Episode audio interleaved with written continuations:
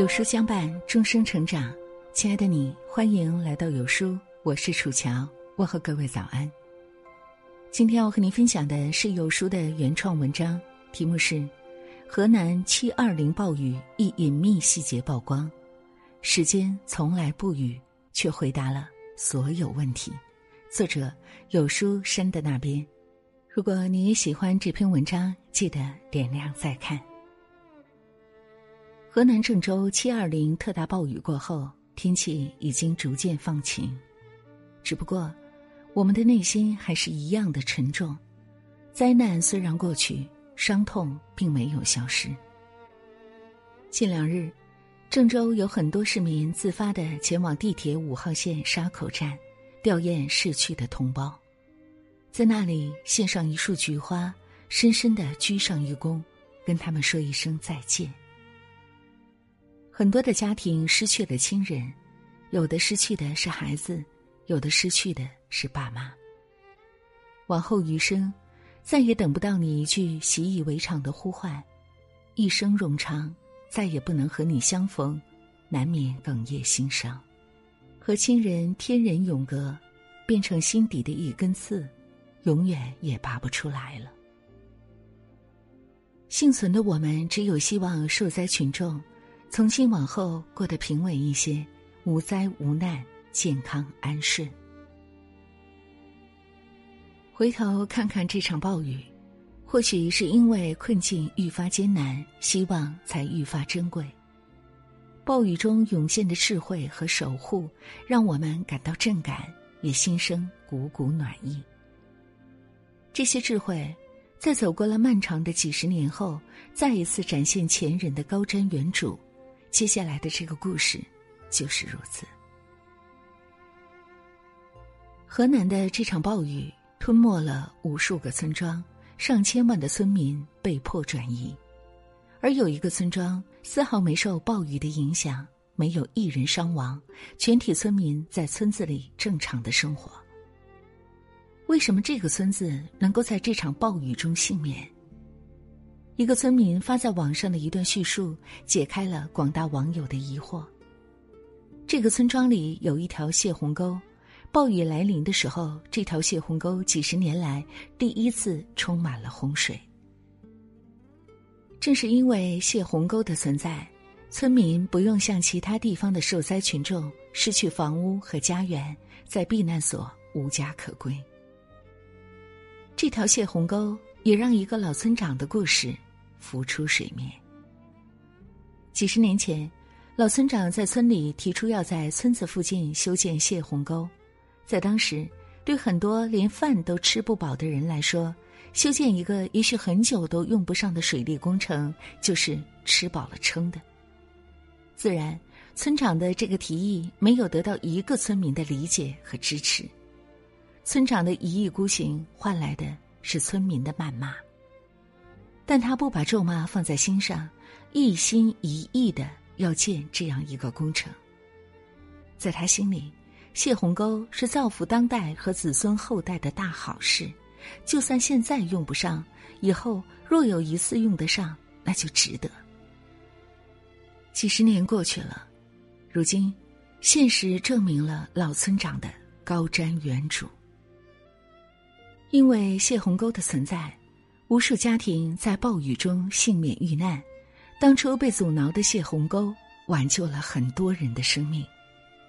同时，之前村民对建造泄洪沟的不理解，也全部融化在老村长的拳拳心意里。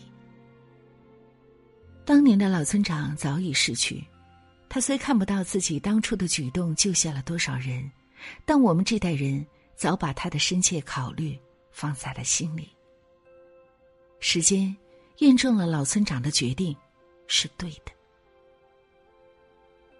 这位朴实的老村长，让我想起另一位汶川一所中学的校长叶校长。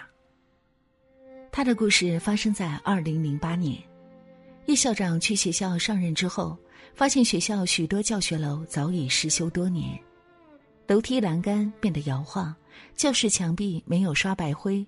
屋里的灯泡样式也没有统一，完全不是一个合规的教学楼的形象。因为学校学生较多，无奈像这样的教学楼，学生也只能搬进去。这一直是叶校长心里的一块石头。这样的教学楼，如果遇到地震，后果不堪设想。慎重考虑之后，他决定维修教学楼。叶校长先是发现厕所楼有非常大的隐患，污水已经腐蚀掉了钢筋，非常危险。他就先把厕所楼拆掉，进行重建，从根本上解决隐患。后面除了维修教学楼，叶校长还固执的安排全校师生每学期做一次地震模拟演习，大到每一个班级的疏散路线，小到某一处拐弯防止踩踏，他都教学生们熟记于心。叶校长脑中对于地震这根弦一直在紧绷着。但一些师生反倒觉得繁琐，甚至把演习当做儿戏。也有部分家长认为这是在浪费孩子们的学习时间。但叶校长仍然坚持这一举动，他一直相信学校墙面上的那句话：“责任高于一切，成就源于付出。”二零零八年五月十二号下午，四川汶川一阵摇晃，那场特大地震发生了。地震发生的时候，叶校长正在绵阳办事，强烈的震感让他一时站不住脚。之后，他立马反应过来，不好，出事了。随后，他立即拨通打向学校的电话，但因为通讯中断，电话并没有打出去。叶校长带着剧烈忐忑的心情赶往学校。等他从绵阳赶到汶川的学校。发现全校的师生都安然无恙的在操场上站着。看到那一幕，叶校长泣不成声，瘫坐地上。奔回学校的路上，叶校长心里怀揣的恐惧、揪心、慌张，在看到师生全部安好的那一刻，骤然放下。叶校长在地震前坚持的那些行为。仿佛在地震时化作一双强大的翅膀，保护着大家。时间再次印证了叶校长的正确，当初老师家长们的不理解都化作无言的感激。前人们的善意，随着时间的推进，一一展现在我们的面前。他们的谨慎考虑，都是对子孙万般的守护。即使在实际行动过程中有着不被理解、众多困难的时候，他们都不受其影响，坚定做对的事情。时间就像一位智慧的老人，微笑着，沉默着，时机到了，自然一切全部明了。东京奥运会正在如火如荼的进行中，这场我们都很关注的奥运赛事。在比赛的第一天，中国奥运健儿就取得了惊艳的成绩，让国歌三次奏响在奥林匹克体育场。我国赢得的前四枚金牌得主全是飒爽的女将，其中第四枚金牌的获得者更是引起了广大网友的钦佩。原因是这两位女将的年龄在跳水界已经属于高龄了。这两位女运动员分别是施廷懋和王涵，她们在今年整整三十岁，是国家跳水梦之队现役年龄最大的组合。而回看两人走来的这一路，更是让人心生钦佩和不易。施廷懋原名施婷婷，二零一二年被选入国家队，当时她已经二十一岁了，很多跳水人在她这个年纪已经退役。在别人准备退役的时候，他才刚刚开始取得属于自己的成绩。随后的几年，施廷懋凭借实力拿过一些奖牌。截止目前，世锦赛八金，奥运会两金，这些光彩的背后离不开他日复一日的坚持和努力。随着年龄的增加，加上高强度的训练，施廷懋身上一直都带着伤。二零一九年，他因为腰间盘突出，整整在床上躺了一个礼拜，丝毫不能动弹。这不仅是身体上的煎熬，更是心理上的折磨。其实，很少有人知道，通常在大赛前，施廷懋都要吃止痛片来止痛。他曾笑着说：“对于我来说，没有很舒服的时候，只有痛和很痛的区别。”从二零一二年坚持到现在，作为三十岁的跳水一姐，她的成绩可以说全部是用汗水浸泡出来的，用时间打磨出来的。相比施廷懋，他的搭档王涵的奥运之路更让人觉得惋惜。王涵和跳水女皇郭晶晶同门，曾一起做过搭档，还被誉为下一代的接班人，也和吴敏霞做过队友。但就是这样一个看似和奥运光环有着超短距离的运动员，却用了整整十二年，才第一次走上奥运会的舞台。王涵曾有两次近距离接触奥运的机会，分别是二零一二年伦敦奥运会和二零一六年的里约奥运会。但这两次奥运会中，王涵都是替补身份，也就是说，一旦赛场上有跳水运动员出现意外状况，他就会作为替补队员上去。作为替补，是队伍承认他的实力，但或许是运气差一些，两次奥运。他都是乖乖坐在电视机前看着队友去争夺奖牌。痛失两次奥运会对王涵来说是一种遗憾，这不仅是两次珍贵的机会，还意味着下一次参加奥运会要等四年以后。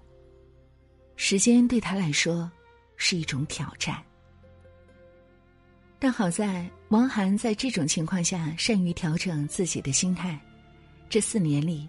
他把控好自己的节奏，即便面临再大的压力，都不动摇他拿奥运奖牌的信念。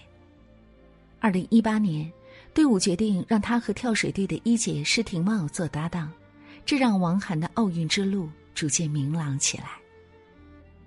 王涵是队伍里年龄最大的运动员，也是被教练骂的最多的运动员，但他不受其影响。依然认真训练，保持良好的备战状态，直到这一次荣获东京奥运会女子双人三米板的冠军。从十八岁的小姑娘到今天的三十岁，汪涵这一路包含了太多的坎坷和不易。人到三十岁还能心无旁骛的为一枚奥运奖牌日夜坚持，本就值得我们给他支持和称赞。小小水花的背后，是数不胜数的体能训练；一块金牌的背后，是无数上下的跳板翻腾。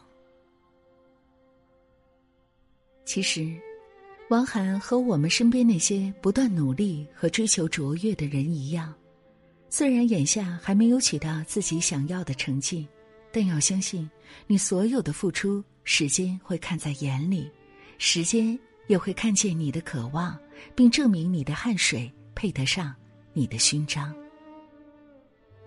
网上有一句话：“时间不语，却回答了所有问题。”放在这里也恰好合适。时间不会亏待任何一个不断奋进的普通人，它有着强大且无穷的力量，可以让误解变澄清，可以让普通变得卓越，还可以让更好的未来。慢慢到来，该来的总会到来，没有来到，就还需要我们继续的投入。时间是每个拼搏的人的见证者，有了它，结局才有了滋味。时间也是每个坚定目标的基础，没了它，结果变成了虚无。我们只管去努力，剩下的交给时间。把时间当朋友，待时机成熟，他会给我们佩戴勋章。时间是一个推手，把守护我们的人带到面前，让我们明白他们的深思远虑。时间是一面镜子，把挥洒过的汗水变成实力，让我们懂得厚积薄发的魅力。没有人的成绩是一蹴而就的。所有耀眼的光环都要经过无数日夜的匍匐和努力，在这个过程中，戒骄戒躁，做三四月的事，七八月自然会有答案。未来会在一个恰好的时机告诉你，亲爱的，你的选择没有错，你的坚持换来了你的荣耀，你值得大家的喝彩，为你加油，给你点赞。最后，点亮再看吧，相信时间的力量，笃定自己的选择，收获无愧的人生。